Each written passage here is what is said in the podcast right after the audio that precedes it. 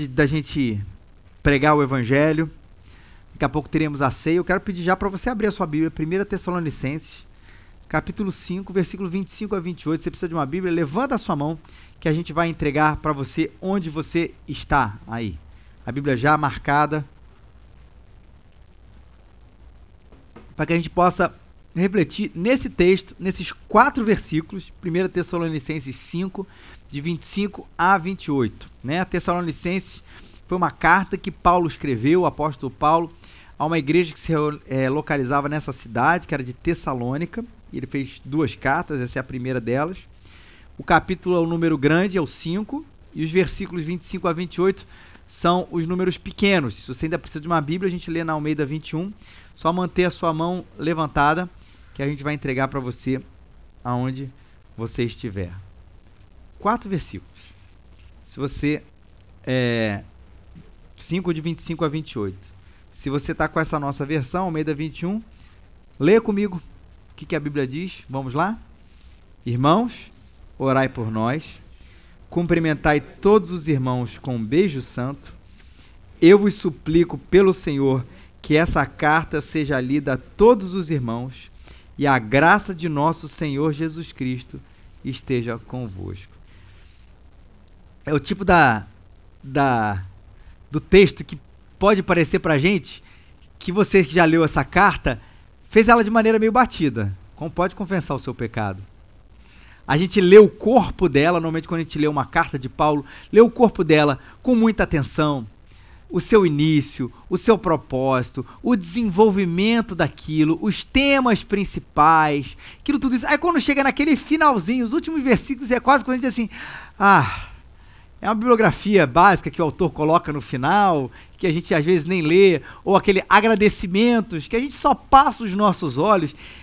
Só que na Bíblia, que é inspirada, inerrante, infalível palavra de Deus, a gente vê que há ensinamentos, valores, princípios, uma revelação poderosa de Deus, e às vezes nas coisas que para a gente parecem ser insignificantes, mas não são. Não é à toa que Paulo foi dirigido pelo próprio Espírito Santo para que nesses quatro pequenos versículos a gente aprendesse tantas coisas. Como é que se faz uma igreja? Como é que ela começa? Como é que Paulo começa? Ore por nós. Uma frase extremamente repetida que vira emoji ou emoji, depende da sua, da sua pronúncia, né? E que na verdade, na prática, ela significa pouca coisa. Gente, estamos enfrentando esse, esse, esse problema. Gente, estou passando por isso, por isso, por isso. Orando mãozinha, né, do emoji, do emoji lá. É isso aí, TMJ, tamo junto, aquela coisa toda. E a gente esquece que quando Paulo colocou isso nesse é, é, essa frase nesse versículo, nesse, nesses últimos versículos, não foi apenas uma força de expressão, tipo que a força esteja com vocês. Vai com Deus. É isso mesmo, legal, tamo junto. Não, é interceder de fato pela liderança. Um comentarista diz o seguinte: através da intercessão mútua, os membros da igreja verdadeiramente formam um corpo de membros interdependentes, ao invés de serem uma coleção menos eficaz de unidades individuais. Eu acho isso bonito que ele fala assim: é como se a oração grudasse a gente como corpo nos fizesse assim e a gente intercedendo por aqueles que estão liderando, intercedendo por aqueles que estão dirigindo a igreja, intercedendo pelo corpo, a gente se tornasse cada vez mais unidos. Até porque quando a gente intercede, vê se você já teve essa experiência, a gente se torna parte daquilo que a gente está intercedendo. Quando a gente só diz estou orando, dificilmente a gente acompanha com o mesmo afinco e o mesmo amor as coisas pelas quais nós dizemos estamos orando. Mas quando os nossos joelhos se dobram, seja verdadeiramente ou metaforicamente, que os joelhos não precisam necessariamente estar dobrados, parece que a gente sai da gente e a gente começa a viver, a experimentar as dificuldades, as dores, as complicações ou as vitórias, a luta daqueles irmãos a quem nós estamos orando. Já experimentou isso?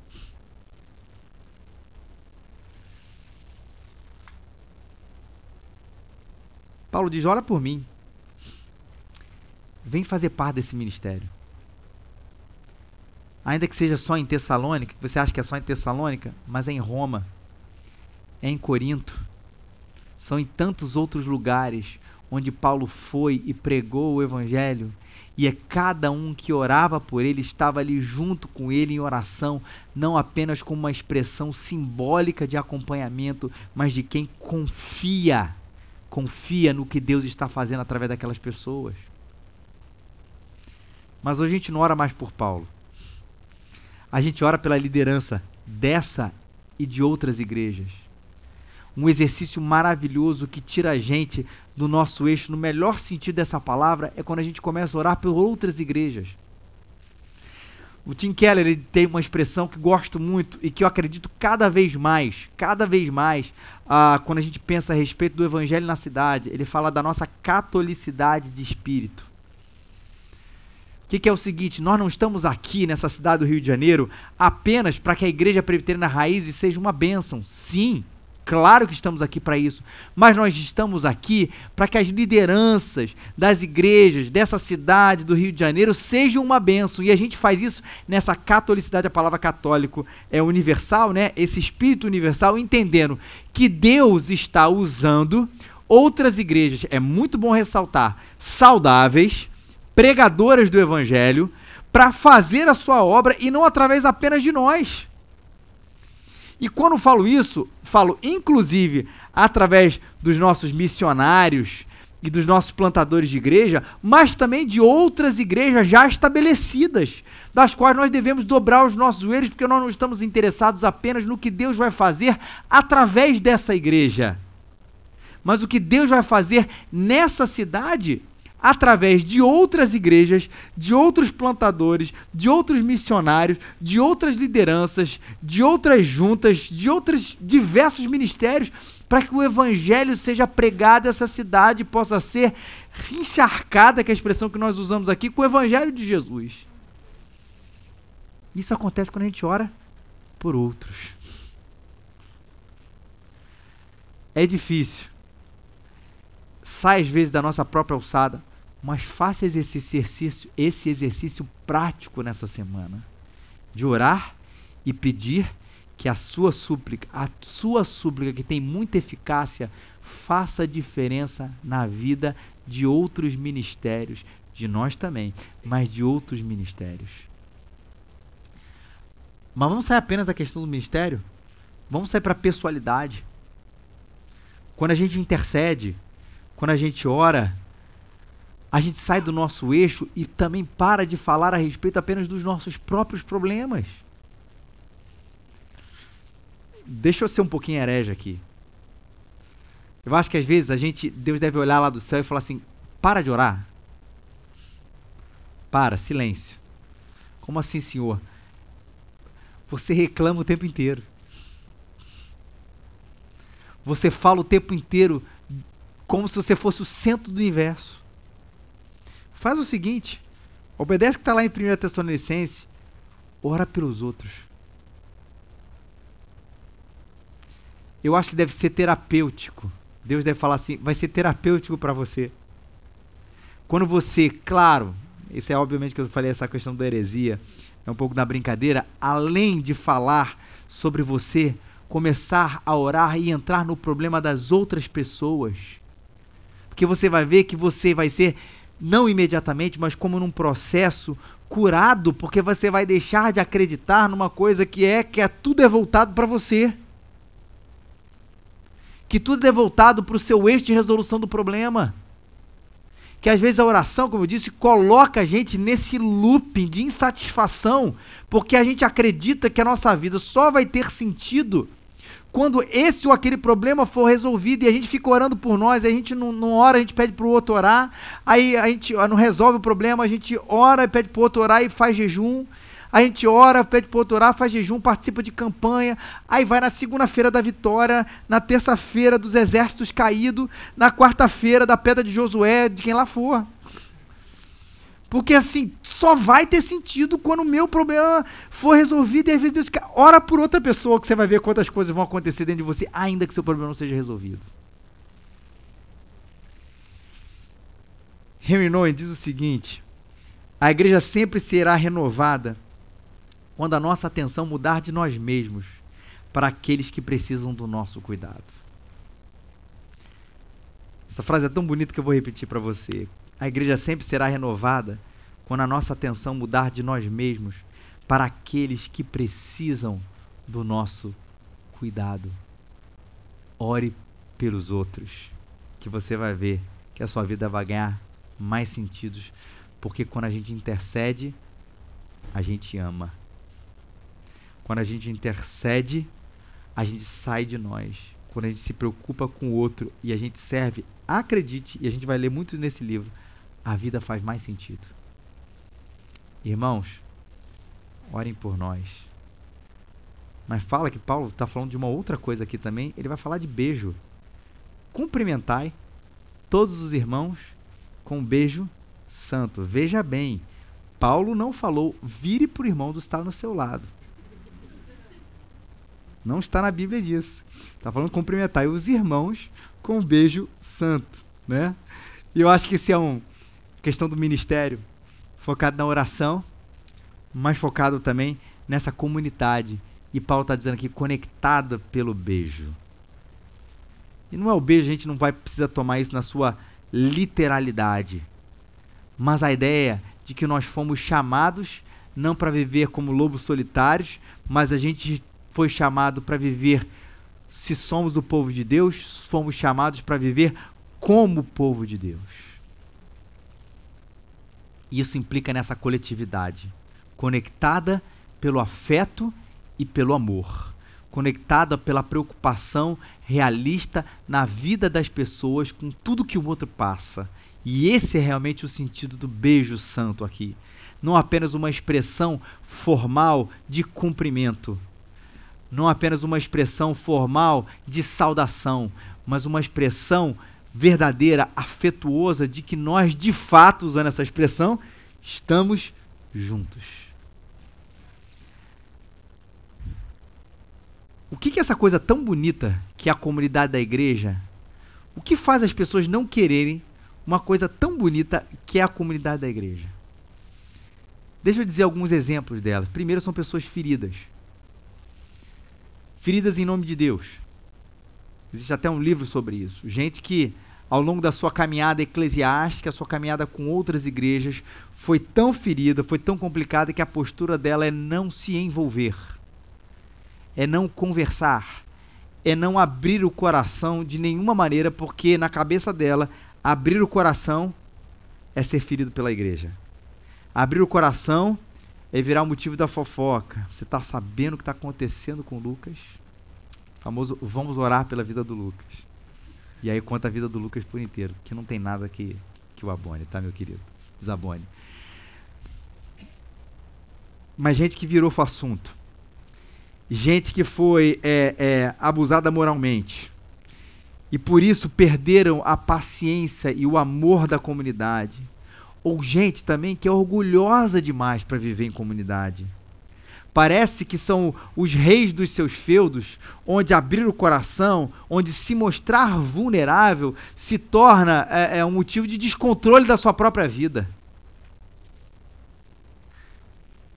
A gente não se torna apenas gente, gente de Deus quando a gente ouve, mas também quando a gente compartilha. Porque talvez você conhece gente que é ótima para ouvir, mas a sua vida é um túmulo. E por que isso? Talvez porque tenha sido ferida e precisa trabalhar isso, mas talvez porque não permite ser vulnerável diante do outro. Porque tem um senso quase farisaico de perfeição tão grande que ele no momento onde ele vai expressar qualquer outra coisa, qualquer outra realidade, ele vai sair do pedestal da perfeição, e isso ele não quer. Ora, meu querido, quero te dar bons exemplos disso. Existe um homem que talvez seja uma foi talvez a grande liderança da igreja após Jesus Cristo, que é o homem que escreveu essa carta, que não disse isso no segredo, no ouvido de ninguém, ele disse isso, escreveu para todo mundo ouvir: Eu tenho um espinho na carne.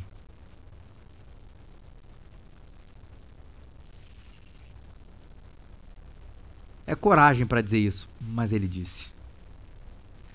O próprio Jesus, nosso Senhor e Salvador, o Filho de Deus, expressou a sua vulnerabilidade física, não ética, não moral, porque era um homem perfeito, mas quando disse a sua minha alma está profundamente angustiada. E disse isso, claro, para alguns mais íntimos, mas disse isso para ser registrado. Para que todos nós aqui pudéssemos saber que a alma daquele que é o nosso Salvador, usando uma expressão assim um pouco mais é, é, corporativa, o nosso líder, estava angustiada e ele não deixou esconder. Jesus estava indo para a morte dizendo assim: Não, gente, tranquilo, a cruz daqui é uma benção na vida de vocês, eu vou com alegria firme na direção daquilo que Deus tem para minha vida. Foi assim não, gente.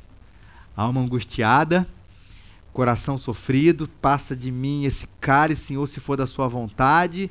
As suas expressões de dor ali na cruz, registradas aqui para aquilo que aconteceu com Jesus Cristo, e esse é o nosso exemplo. É o nosso Salvador e é o nosso exemplo de gente que sabia ser diante do outro vulnerável, que não queria se colocar nesse pedestal. Ouça, mas também fale. É o ósculo, o beijo santo. Eu sei que às vezes a caverna se manter ali é mais confortável.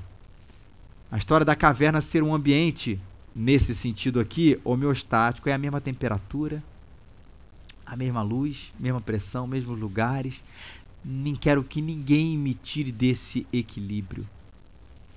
A caverna tem sua rotina. Todos os dias se faz a mesma coisa. Tudo, mas quando tem um novo hóspede, um novo quarto, aí que a gente tem que arrumar as coisas, é complicado. Mas é hora de você sair nessa caverna. Seja qual for o motivo, nós fomos chamados para nos beijar.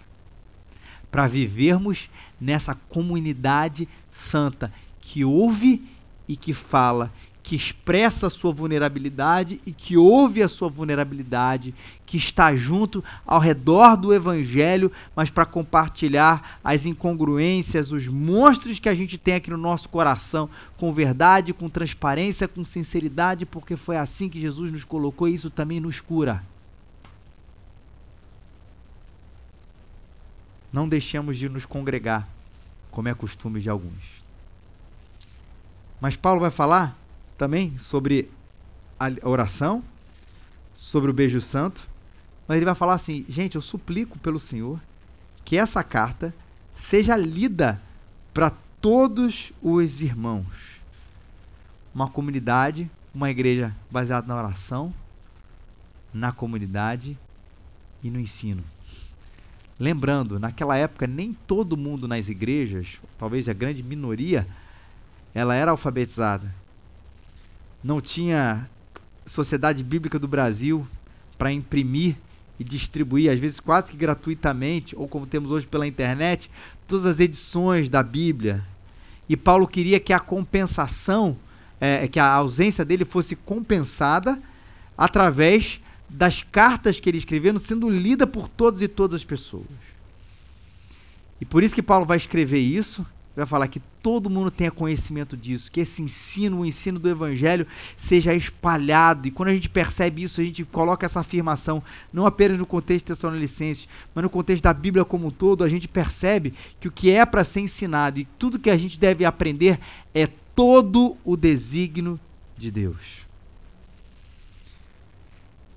Mas em nada tenho a minha vida por preciosa, contanto que cumpra com alegria a minha carreira e o ministério que recebi do Senhor Jesus para dar testemunho do evangelho da graça de Deus.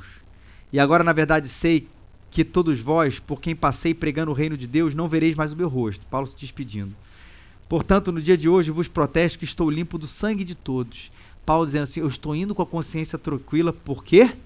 Porque nunca deixei de vos anunciar todo o desígnio ou todo o conselho de Deus para ser ensinado e para ser absorvido, para que a gente entenda o que nos, o que nos, o que, o que nos confronta e o que nos conforta, para que nos seja ensinado e nos seja aprendido aquilo que concordamos e dizemos é isso aí, mas aquilo também que temos uma dificuldade tremenda de dizer sim, mas ainda assim é todo o conselho de Deus.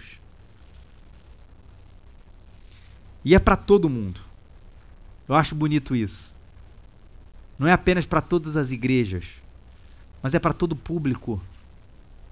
É para que os adultos ouçam, mas é para que as crianças ouçam para que os jovens ouçam, para que os casados, os solteiros, os idosos, todas as partes da Bíblia sendo ensinados para todo tipo de pessoa.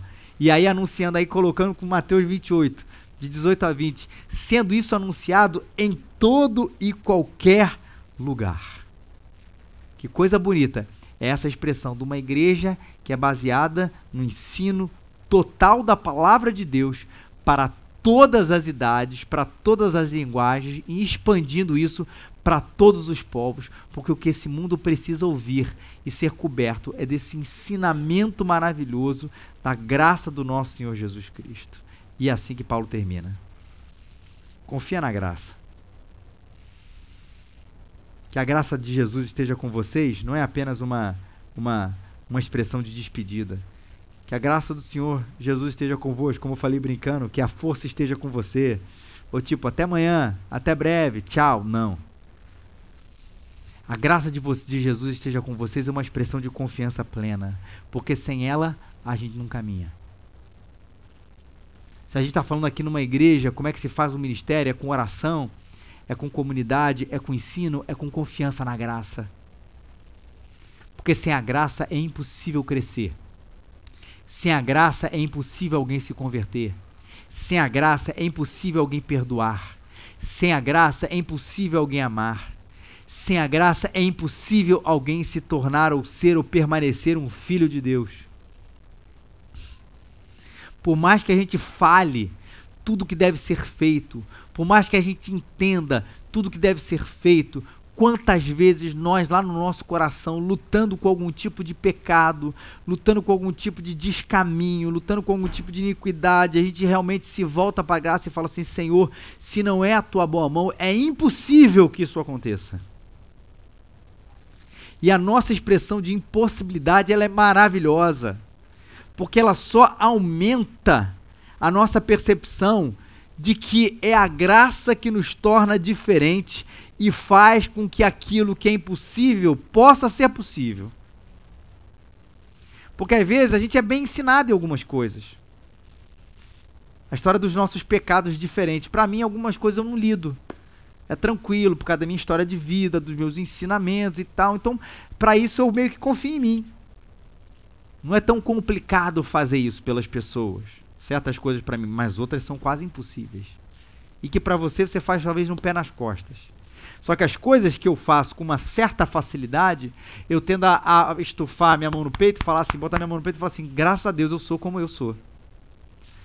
Como Lucas 18, na parábola que Jesus conta, porque eu não sou como esse pecador terrível que não consegue ser santo como eu. Mas aí Jesus me aponta para um outro erro e eu falo, Senhor, na verdade, tudo, tudo, absolutamente tudo é pela graça, que se não houver dependência, o nosso resultado é o naufrágio. Que a graça de Jesus esteja com a gente. Nesse sentido, lembra, cuidado com o farisaísmo. Como eu disse, quando você olha para você e diz, eu sou o que sou por causa de mim mesmo. Não, eu sou o que sou por causa da graça. Mas cuidado com a graça barata. Porque toda graça de Deus ela é transformadora. Ela muda a gente ela muda o nosso pensamento, ela vai mudando cada dia mais os nossos afetos, ela muda a nossa direção de vida. Ela não simplesmente, a graça transformadora de Deus não simplesmente diz, estou perdoado, farei o que quiser. Não, quem fala dessa graça não conheceu a graça de Jesus. Conheceu um estilo de vida religioso confortável, mas não conheceu a graça de Jesus. Porque essa graça é transformadora e que ela esteja e permaneça com a gente na simplicidade desse texto. Que essa igreja e você, a gente seja edificado por essas coisas simples. ore por nós. Não é por você apenas. Lembra, ore pelo outro. Ore pelo desenvolvimento da igreja, não apenas dessa, mas do reino de Deus, através de outros ministérios, missionários, plantadores, igrejas estabelecidas. Ore pelo seu irmão, ore pelo seu colega, ore por quem for, saia de você, além de orar por você, mas saia de você. Beije. Mesmo que a gente tenha uma certa distância, beije com o coração. Se envolvendo, ouvindo, se tornando vulnerável, mas expressando ou vivendo essa comunidade de quem não foi feito aqui apenas para assistir um culto, de participar e ouvir uma pregação, de ouvir um sermão, de participar de um sacramento que é a ceia, mas não mais de viver como família.